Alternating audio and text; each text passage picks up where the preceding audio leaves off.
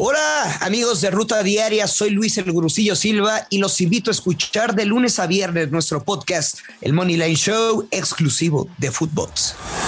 Esto es Footbox Today. Hola Footboxers, soy Fernando Ceballos y hoy 18 de abril aquí les traigo las noticias que tienen que saber. Pumas hace la hazaña.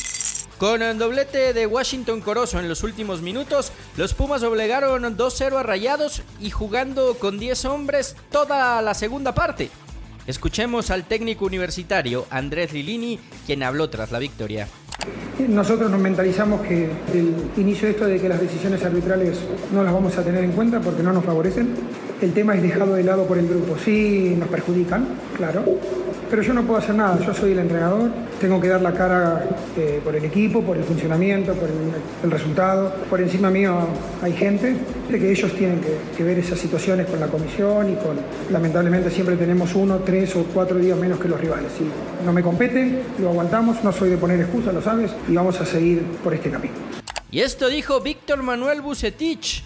Bueno, la conclusión, digo, creo que para nosotros fue un Buen partido, tuvimos el control de todas las acciones durante prácticamente 90 minutos y los minutos finales son donde nos, desconcentramos y que hay detalles que tenemos que seguir trabajando y corrigiendo como es la definición. Creo que el día de hoy Talavera se convierte en el hombre más importante, sacando varias oportunidades de gol. Tenemos que ser muy contundentes nosotros y no podemos perdonar a un equipo que lo teníamos dominado plenamente.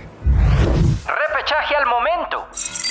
Si hoy empezara el repechaje del clausura 2022, los cuatro grandes estarían dentro y estas serían las llaves. Atlas contra Necaxa, Cruz Azul ante Chivas, Pumas se mediría a Toluca y América jugaría ante León. Guti, campeón de Holanda. El mexicano anotó el primer gol de la remontada del PSV Eindhoven ante el Ajax, de Edson Álvarez en la final de la Copa de Holanda. Es el primer campeonato del canterano de Pachuca en el viejo continente.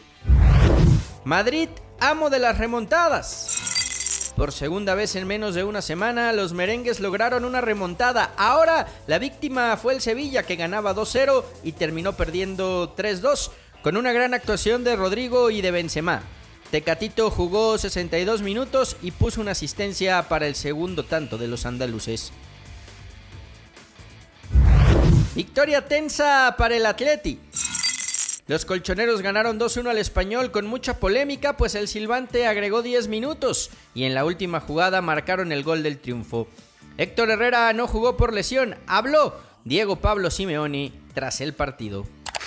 Eh, estábamos ahí en diagonal, intuimos por los movimientos de los jugadores que estaban cercanos a la jugada de que pudo haber pasado algo, pero no la vimos claramente porque la verdad que no se vio con tanta gente por delante. Estamos acostumbrados a que cuando evidentemente te llaman del bar para revisar, muy posiblemente pueda ser eh, penal y bueno, el árbitro tomó la decisión de de la misma manera casi que se nos fue con Dovia del campo, un gol muy importante para, para nuestra liga.